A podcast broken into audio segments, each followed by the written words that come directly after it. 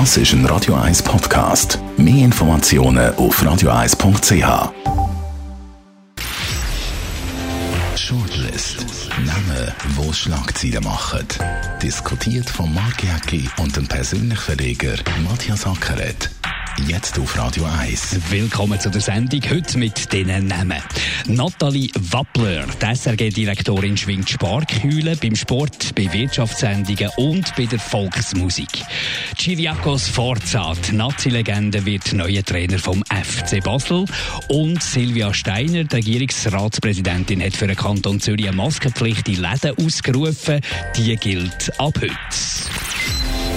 Und wie gehen halten sich die Leute, glaube ich, dran? Aber es gibt natürlich schon kontroverse Diskussionen zu dieser Maskenpflicht in den Läden. Kommt auch relativ spät, oder? Also wir tun da grossartig das Ausland überall auf die Liste. Jeder, jeder Staat ist fast mittlerweile auf der Liste, die ist ellenlang. Und wir selber reagieren relativ spät. Also wir wären wahrscheinlich zuoberst auf dieser Liste. Ja, die Schweiz ist natürlich in Sachen Selbstbestimmung äh, ist das schon ein heiliges Gut, oder? Und man hat natürlich immer gesagt, jeder ist ein bisschen selber verantwortlich.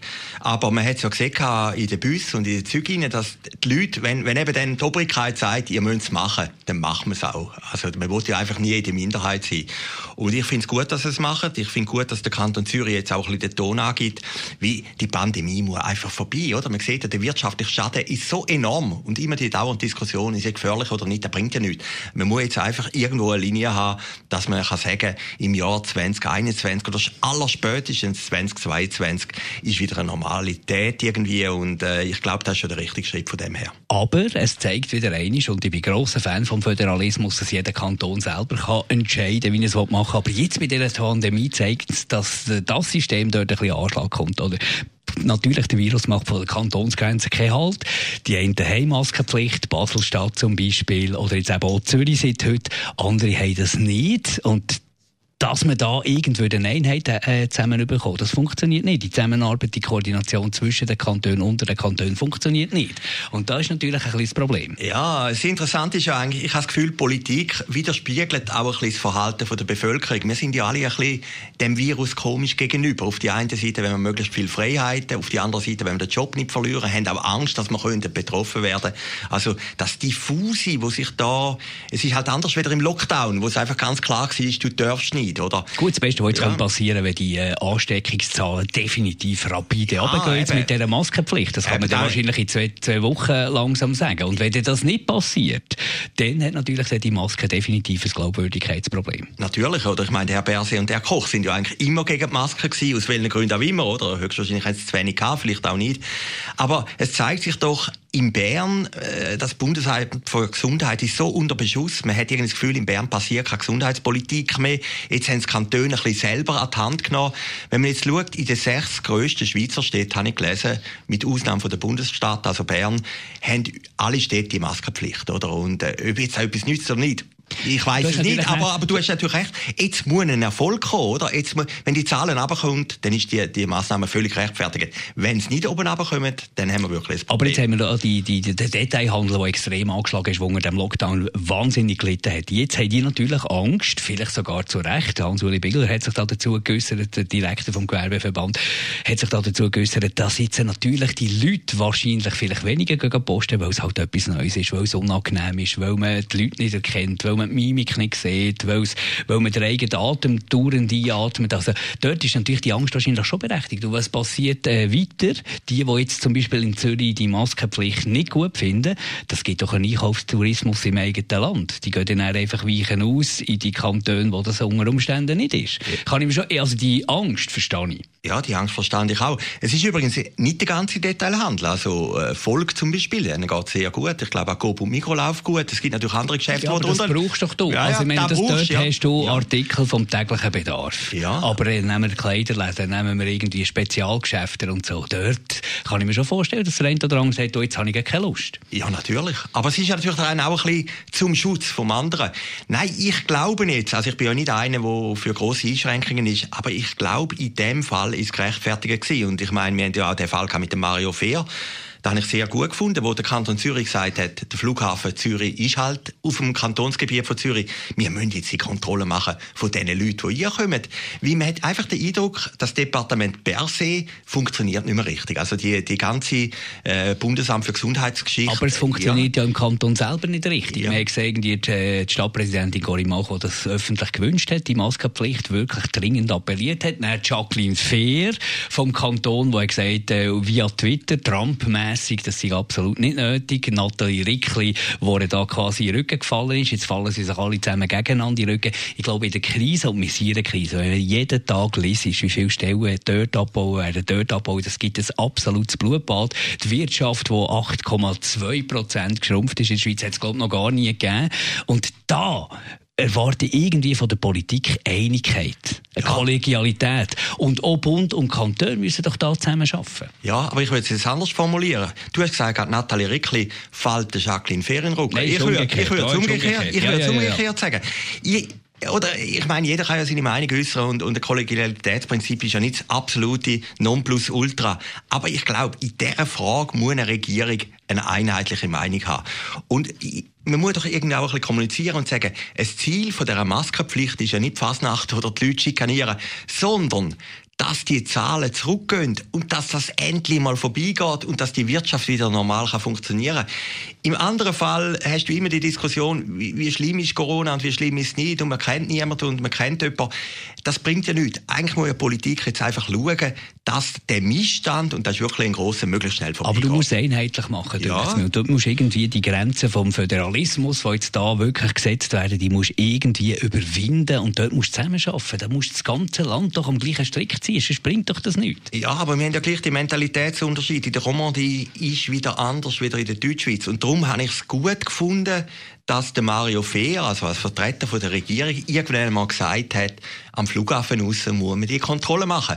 Ich bin ja selber in Ibiza noch zwei Wochen und ich muss sagen, man tut diesen spanischen Gebiet auch ein bisschen Unrecht. Wie dort laufen die Leute wirklich mit Masken rum die Hälfte der Läden ist geschlossen. Wenn du in einen Laden reingehst und keine Maske hast, dann kommt gerade der, der, Chef oder die Verkäuferin und sagt, ja, absolut, die sind total strikt. Viel strikter. In Italien ist das Gleiche. Auch wenn du über Grenzen gehst, nach, nach Jestedt oder Deutschland oder weiss Gott was, ist es viel strikter wieder da.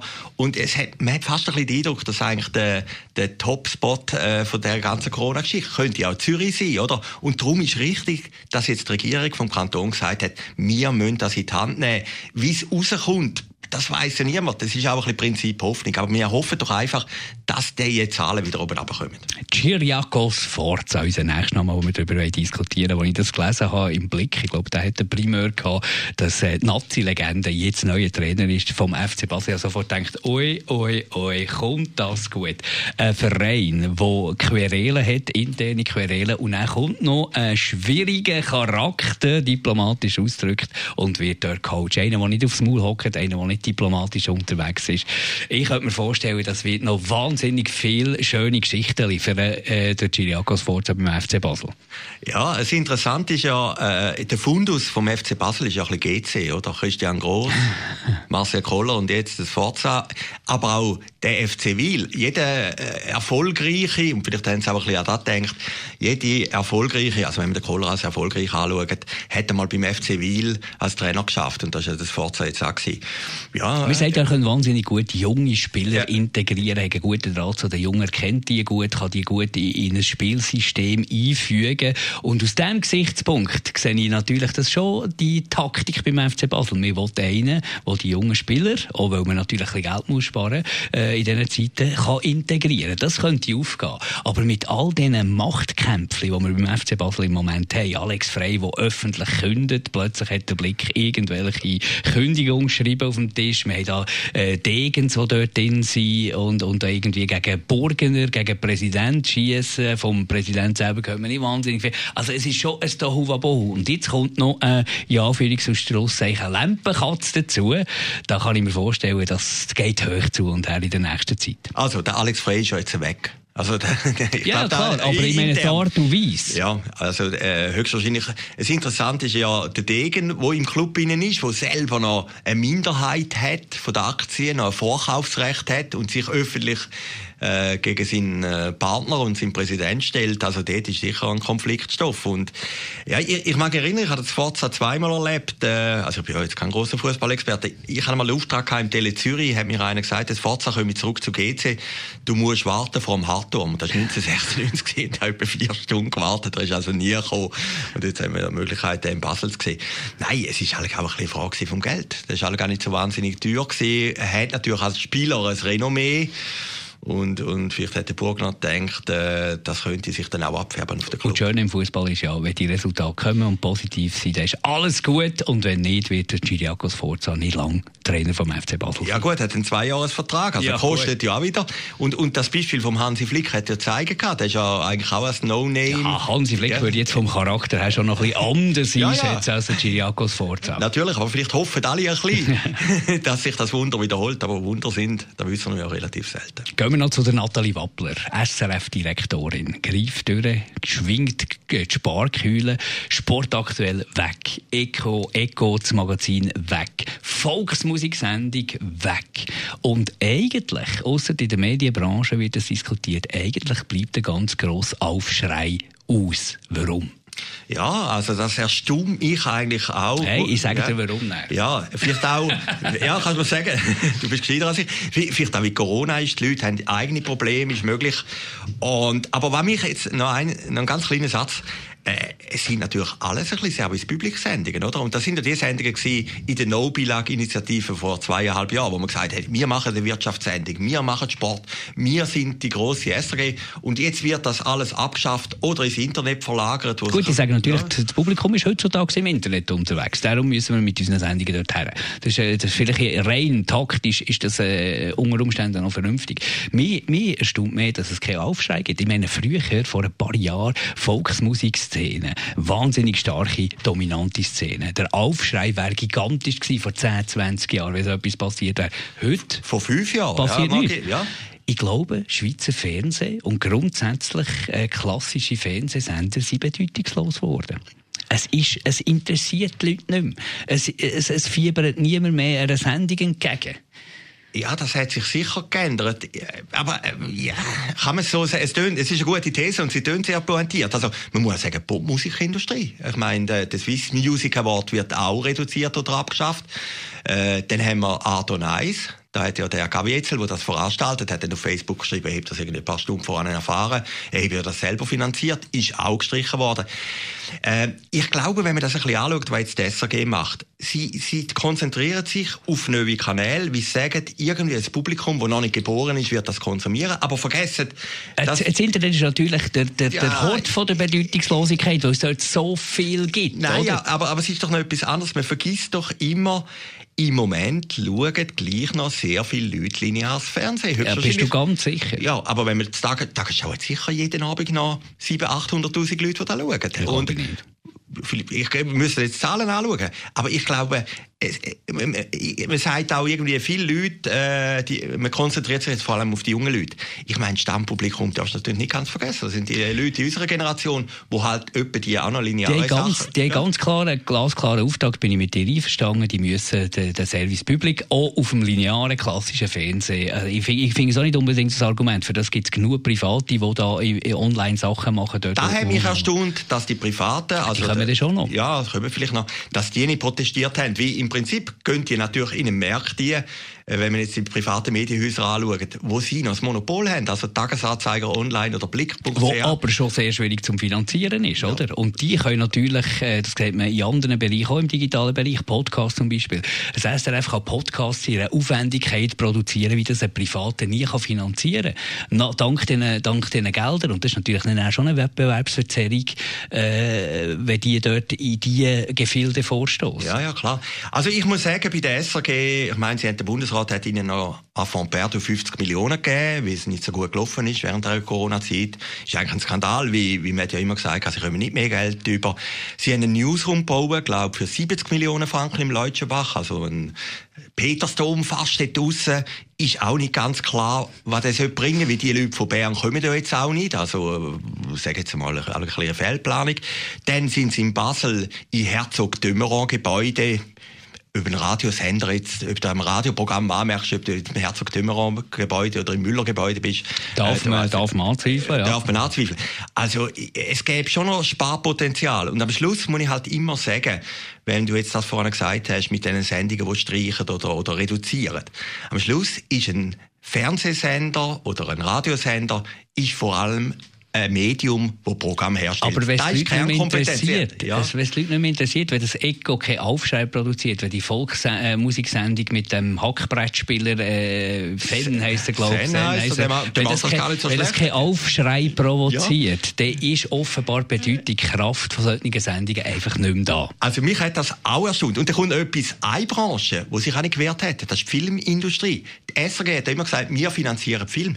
Das, außer der Tatort machen sie jetzt, glaube ich, praktisch auch nicht nichts mehr. Jetzt habe ich heute noch im Tagesanzeiger gelesen, sie machen genau äh, Serien, da produzieren sie noch. Aber du musst noch gratis einreichen, weil, weil in der Werbebranche absolut, äh, das geht einfach nicht. Im Prinzip musst du auch, wenn du einen Vorschlag machst, musst du den finanzieren. Also irgendwo hat man das Gefühl, es ist alles ein bisschen aus der Fuge geraten. Ich würde jetzt noch, ich darf noch einen Satz sagen. Ich würde, noch, ich würde noch weitergehen. Wir haben natürlich im Moment eine gewisse Passivität. Also wir haben in Zürich, das ist jetzt ein Schritt in eine andere Richtung, eine Abstimmung über ein Fußballstadion. Das hat doch vor drei Jahren die halbe Stadt entzweit. Soll man das bauen oder nicht? Die Ehe wird abgestimmt im 27. September interessiert kein Mensch. Kein Mensch diskutiert das. Und ich kann mir schon noch vorstellen, das hat schon auch ein bisschen mit der Corona-Zeit zu tun, dass du lethargischer bist, dass du passiver bist, dass du mit deinem eigenen Schicksal, mit deiner eigenen Zukunft beschäftigt bist und dich gar nicht auf andere Sachen Corona ist nur ein Brandbeschleuniger von der Entwicklung, die schon längstens angefangen hat ja, mit der ganzen Digitalisierung. Ich, ich, meine jetzt einfach in der, ich meine jetzt einfach in der Stimmungslage ja. der Leute. Also ja. die ja, man ist irgendwie lethargisch. Und man sieht es auch bei den Leuten. Ich merke es an mir selber. Du musst dich ja motivieren und irgendwie noch über irgendetwas aufregen, künstlich manchmal fast, wie du eigentlich immer mit deinen eigenen Problemen auch beschäftigt bist. Oder wie jetzt die SRG-Mitarbeiter, die die Sendung hören, würden sagen, die kommen einfach nicht draus. Die Sendung gibt es in einer Woche wieder, die Shortlist oder natürlich jederzeit, wenn ihr wollt, digital als Podcast. Shortlist mit dem Mark Jäcki und dem Matthias Ackeret zum Nachlesen und Abonnieren als Podcast auf radioeis.ch.